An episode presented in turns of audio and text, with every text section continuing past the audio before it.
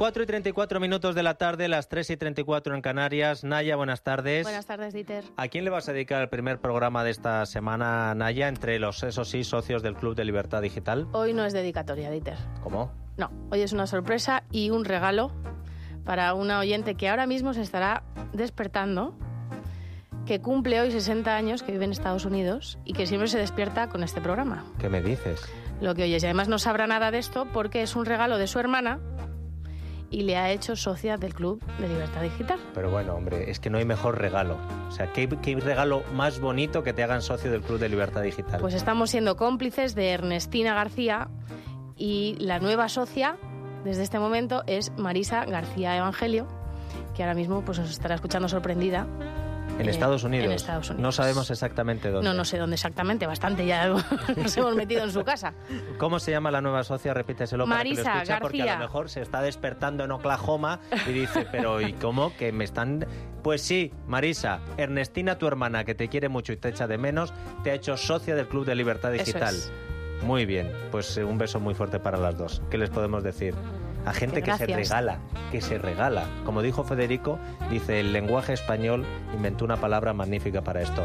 Gracias, Ernestina, gracias, Marisa, eh, por apoyarnos, querernos y escucharnos. ¿Cómo se pueden hacer socios del Club de Libertad Digital en Missouri, Tennessee, Bueno, Arkansas? pues si están allí, que marquen el 34 y después el 914094002 o entren en la página web www.clublibertaddigital.com.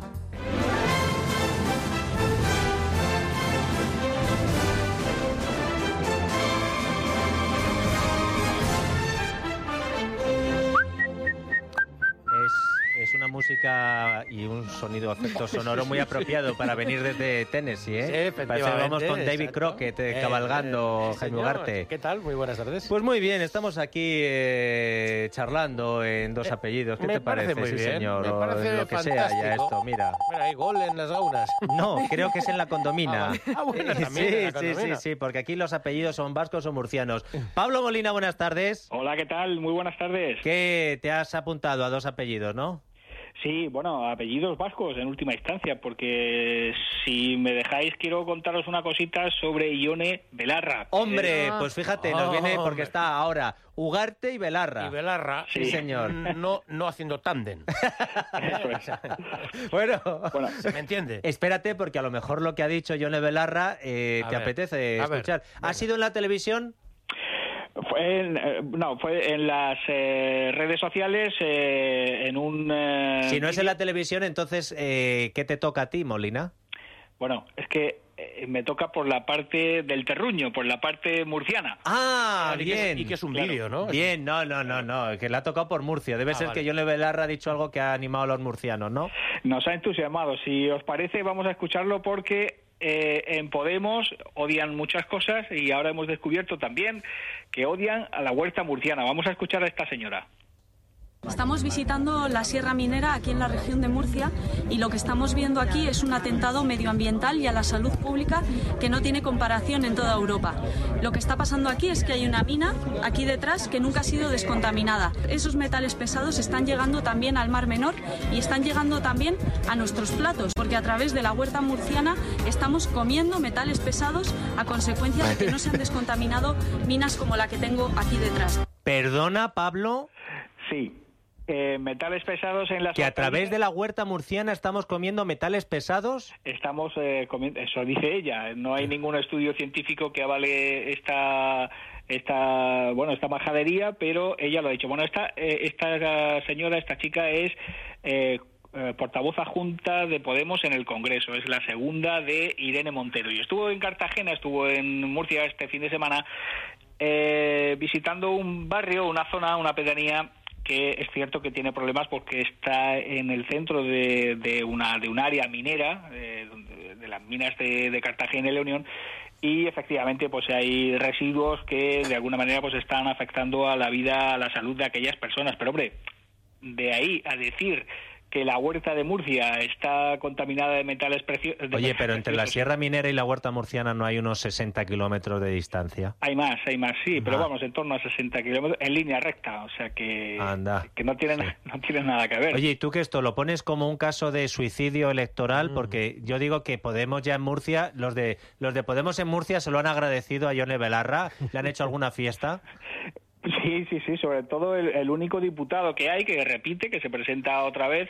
eh, Que, Javier que había, más bien, claro. Claro, pero este todavía lo terminó de estropear más porque eh, dijo eh, para aclarar, para rebajar un poco la alarma, que bueno, dice, es que mi compañera, esto es casi textual, textual, ¿eh? literal, eh, bueno, es que mi compañera no es de aquí y entonces eh, no sabe exactamente la huerta y tal, pero vamos, no se refería a la huerta de Cartagena, se refería a la huerta de Murcia en general. O sea, Pero, pero le ha faltado decir, si estábamos hablando de la huerta de todo España para terminar de hundir el partido. de Europa, sí, sí, sí. Aquí, desde- aquí las expectativas no son buenas, Dieter, ya te digo. Eh, y no me extraña, ¿eh? Ahora, eh, Johnny Belarra se da seis o siete paseos por toda España y lo de las estimaciones antes de Paco Carrera se quedan cortas, ¿eh? Totalmente, vamos, esta es una máquina de, de hacer amigos y de hacer votantes. Sí, Es sí. que ¿sabes lo que pasa? Que a Johnny Belarra le han dicho que habla muy bien y tal, y ese es el problema. Y se lo ha creído, Y habla, ¿no? y habla demasiado, y, y- y el refranero español, que es muy sabio, que dice, el que tiene boca se equivoca, o oveja que bala bocado que pierde, en boca cerrada no entran moscas, y esta bim bam, bim bam, bim bam. Y al final se va a la huerta, confunde la minería, no sé qué, pues joder. Y va- están encantados ahí en... A mí lo que me gustaría ver de esto, lo que pasa es que no les enfocan las cámaras nunca, es ver a los asesores y esta gente que cobra Sí, tanto por diseñar las campañas electorales. Sí, sí, sí. Y en el momento en el que te dice, no, es que de la huerta murciana salen metales pesados, Exacto. ver la cara, Sí, la cara de pánico que se les debe poner. Dios en fin, madre el amor hermoso. Bueno, Pablo, Bueno. No, no puede ser todo bueno para Podemos en Murcia. Ha llovido, Sí. pero no votos precisamente, ¿no? No, no, no, votos no. Aquí tenía pocos y parece que la cosa va a ir a peor. Ya veremos. Un abrazo muy fuerte. abrazo, hasta pronto.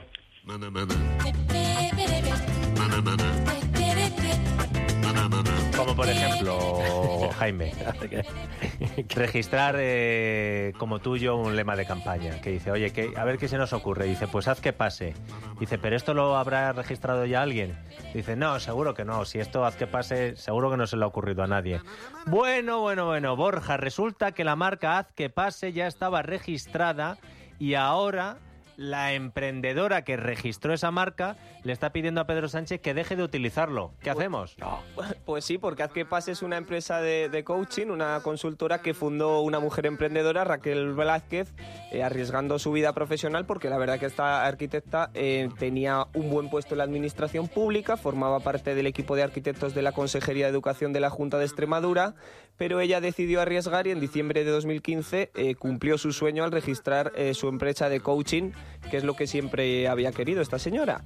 Ahora trabaja con varias empresas del IBEX 35, le van bien las cosas, eh, tiene, claro, di- clientes de diferentes signos políticos y lo que menos quiere es que se le relacione con, con alguno de ellos, con algunos partidos políticos. De ahí su sorpresa cuando se enteró de que el PSOE había utilizado como lema para la campaña electoral Haz que pase, que es el mismo nombre que su empresa. Bueno, y y ahora entonces con eso, o sea, eso, pero no, no, no se puede paralizar, ¿no? Bueno, creo que le van a poner uno delante. Haz que no pase y a ver qué sucede.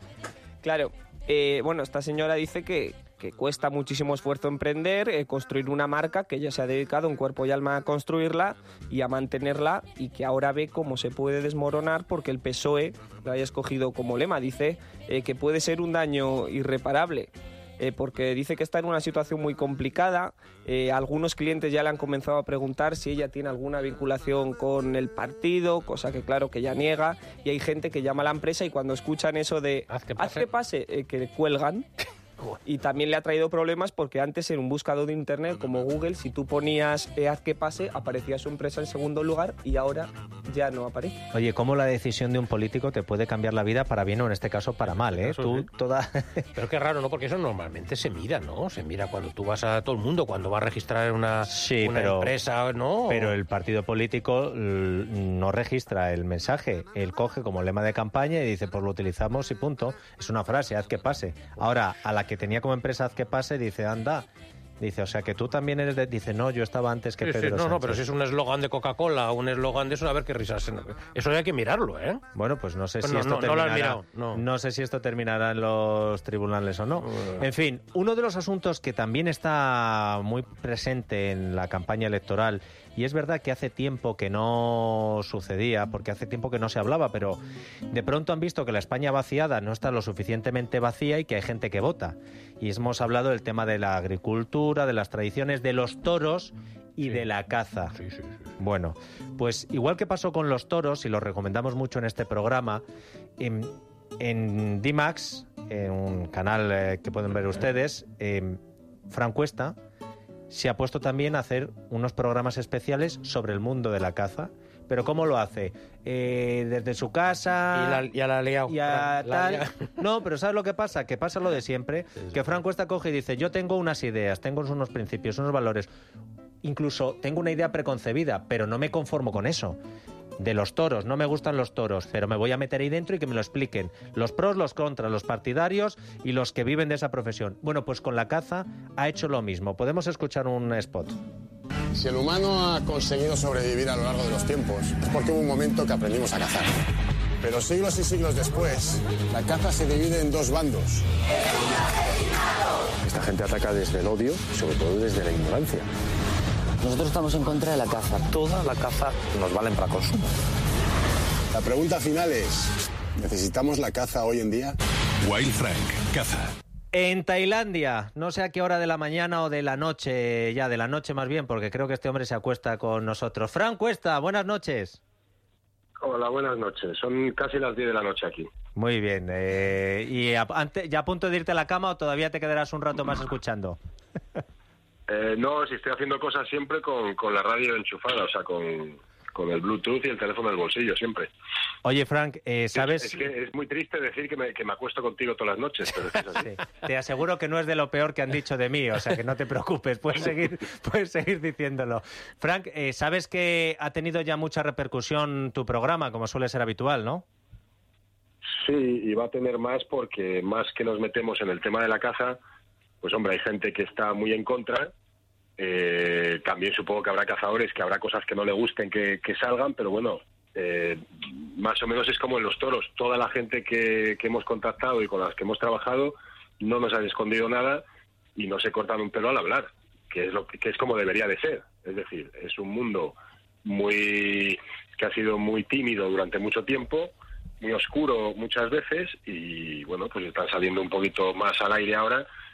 Y bueno, hay que explicarlo, hay que explicar mm, qué caza mm, a mí me parece mal, qué caza me parece bien y explicar por qué hay caza que es buena y, y bueno, y que lo expliquen ellos y, y que la gente decida luego si le gusta o no le gusta y si lo entiende, que hay mucha gente que no lo va a entender.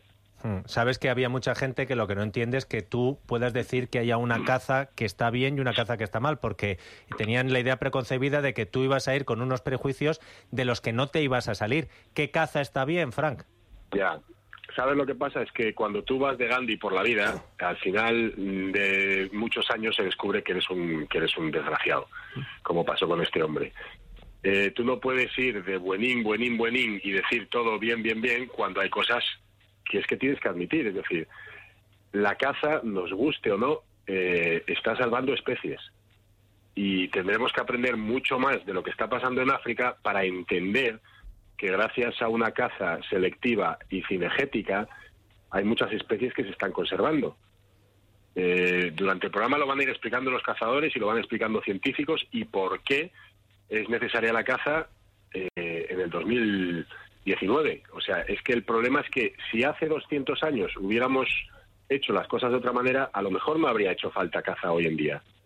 Pero tristemente el hombre se expande y al expandirse el hombre hay muchísimo menos espacio para los animales, no puedes tener una cantidad de animales acumulados en una zona porque producen enfermedades, no tienen comida, se meten en centros urbanos. Entonces, tristemente, para que alguien esté en casa viendo la televisión o en Internet pudiendo a parir a alguien, eh, hay animales que tienen que morir. Es así. ¿Cuál, Si cuál sería, Frank, eh, un, ejemplo? Frank, cuál sería, por ejemplo, el, eh, un tal tal animal que, eh, que, que es Mira, que yo su te explico varias cosas. Por ejemplo, hay varias cosas que son que son de, de- de cajón. En España hay, vamos a decir que sí, el 80, 80 y tanto por ciento es cinegético, pero el problema que tienen los animales es que necesitan un espacio más amplio que simplemente decir un espacio donde hay barreras. Cuando tú tienes de repente en, vamos a poner ahí cerca de cerca de, de Madrid, en la Sierra de Madrid, Hombre, tienes una capacidad, las que están cabras. diciendo los científicos, de 1.500 cabras Eso y es. tienes 4.000 y tú estás hablando con un hombre que se le están saltando las lágrimas porque dice que lleva 40 años trabajando allí y que está empezando a ver sarna. Y en el momento que haya sarna, hay que matar 3.000. Ese es el problema, que cuando hay menos espacio, cuando hay menos eh, comida, menos recursos, los animales se ponen enfermos y te pueden hacer un wipeout, que es que se acaba una, una especie de esa manera. Entonces, hay en el 2019 hay que controlar animales. Yo no estoy a favor de la caza que van todos como, como locos a cazar o el que se sienta ahí a cazar. A mí no me gusta, ¿vale? Pero eh, tampoco me gusta cuando me llegan animales invasivos aquí, te llegan 2.000 iguanas y las tienes que gasear. Pero eso es, eso es eh, el mundo que tenemos hoy en día. Las cosas se han hecho mal hace muchos años y tristemente mm, la caza es lo que está manteniendo los rinocerontes, los elefantes, los leones, las jirafas en África. Será por algo. Oye, cuanto más tratas de acercar posturas, eh, eh, poniendo argumentos encima de la mesa, más palos te llevas tú. Menos mal que tienes las espaldas anchas. Sí, pero sí es que el problema es que los palos, mira, hay una cosa que hay que ser consecuente, sobre todo con la juventud, no les podemos engañar absolutamente en todo. Entonces, eh, yo sé que me voy a llevar por todos los lados, me están insultando, me están diciendo que soy un traidor, que, que soy un muchas cosas, pero si es que al final del día yo me levanto por la mañana y sigo haciendo lo mejor que puedo alrededor de mi mundo. Es decir, yo siempre digo, haz lo que puedas alrededor de tu mundo. Y si yo tengo una voz y una voz muy mediática, no puedo decirle a la gente los cazadores son unos asesinos, porque no son unos asesinos. ¿Que hay cafres? Sí. ¿Que hay garrulos? Sí. ¿Que hay idiotas? Sí, pero como en cualquier cosa de la vida. Lo que pasa es que luego protestar es muy fácil desde tu casa y decir, quiero salvar a todos los animales del mundo. Vale, pues vete al monte, mira cómo está el tema y el día que haya que matar un montón de especies eh, porque, porque es que se te está metiendo en la ciudad, pues lo dices. O sea, te vas a las rozas, alguien que no es que está en contra de la caza y de repente dices que se me mete los jab- se me metió un jabalí en la piscina el año pasado Ay, y luego vinieron más. Entonces, claro, tuvimos que llamar a los arqueros. ¿Qué haces? O el tipo que dice que tiene mm, un campo de espárragos y que, o- o que tiene que llamar a los cazadores para que vengan prácticamente a escondidas, porque si no matan conejos, eh, le comen todo el campo. Claro, pero claro, esto- ese es el problema. Que nosotros queremos vivir muy bien y vivimos en ciudades, pero no nos damos cuenta que las urbanizaciones, las carreteras, las autopistas, la antena que se pone en el monte, el internet, el cable que pasa por un lado, por el otro, todo eso afecta a los animales. en fin, Y el- eso hace que se acumulen y que se necesite la caza. El programa de Frank fue lo más visto de la cadena D-Max con 440.000 espectadores. Pero tengo que decir que es con otro que estás preparando con el que has batido todos los récords. Y es que ya te han insultado antes incluso de que lo vea, que es el especial sobre el lobo. ¿Cómo lo has hecho esta vez, Frank? Sí, eso, eso es tristísimo, porque es que de verdad estás hablando con toda la gente que sabe del lobo, o sea, que entiende del lobo, que lleva un montón de años trabajando del lobo. Pongo una foto con, con Odil, ¿vale? Con, con Odil Rodríguez de la Fuente, que ha continuado el trabajo de su padre. Pero como la gente se ha hecho... El problema es que mucha gente ve un eslogan. Es como lo del Che Guevara. Dicen, prefiero morir de rodillas, a- o sea, prefiero morir de pie que, que- que morir de rodillas. Pero mm, si él no lo dijo el Che Guevara primero, pues lo mismo, ponen voces en Félix Rodríguez de la Fuente que no dijo. ¿Y qué pasa? Que le ves con la hija, la hija te está diciendo, ¿quién va a saber más de lo que hizo mi padre, de lo que dejó mi padre? Pues te ponen a parir cuando te pones en una foto con ella, cuando te pones en una foto con otra persona. ¿Por qué? Porque el lobby animalista, tristemente, depende de subvenciones, depende de, pues eso, de subvenciones. Y entonces, si tú les quitas esa, esas ideas que están metiendo la gente en la cabeza, les quita las subvenciones. Y es triste porque a la gente le importa un pito al final del día a los animales. O sea, les importan un pito. Es triste. Y hay muchos. Es que a mí lo que me jode es que hay mucho animalista en España muy bueno, con refugios pequeños, que van al campo, que ayudan. Y joder, a esos no se les da voz. Bueno, pues fíjate. Estuvimos en Galicia con unos chavales que se pegaban a los cazadores para que no cazaran. Y yo les decía, coño, si hay 100 cazadores, venir 100. Y decían, no, si somos siempre los mismos. Y era gente que vivía en el mismo pueblo. Y no se insultaban, no se peleaban, simplemente no querían que cazaran zorros, se ponían delante de ellos y entonces no podían disparar. Pero hay otros que desde la ciudad, sí, mm, o desde internet, o asesinos, asesinos. No se entiende el mundo, el mundo rural no se entiende, el mundo de la naturaleza no se entiende. Y es triste, pero te tienes que mojar. Y hay cosas que te duelen y te tienes que mojar. Y hay mucha gente que vive de esto y te tienes que mojar. Ese es el tema. Si es que tú puedes querer mucho a los, mucho a los animales, pero a veces eh, querer mucho algo mm, necesita también formas drásticas para el mantenimiento. Y ojo, que hay muchas cosas de estos, de estos programas que a mí no me gustan y se me ve en la cara y que, que veces que me dicen cosas y digo, joder, pero es así. Y Frank. la- vamos, las hostias van a seguir cayendo. Eh, sí, pero en este caso, primero es buen encajador y luego este no se queda manco, ¿eh? Eh, Fran, y fíjate, yo hoy no le voy a felicitar a él, voy a felicitar a Dimax porque le ha dado las herramientas suficientes como para hacer lo que ahora en, en el periodismo no se estila tanto, Exacto. que es ir dos fuentes, dos versiones, tiempo, trabajo Pros y luego, contras, pros y y luego contras, claro. el tiempo para hacerlo. Fran Cuesta, que usted duerma bien hoy en Tailandia. Venga, vosotros también. Un abrazo. Otro para, otro para ti, un abrazo fuerte. Frank, a las noticias y vamos con la tertulia. Es la tarde de Dieter, con Dieter Brandau. Es radio.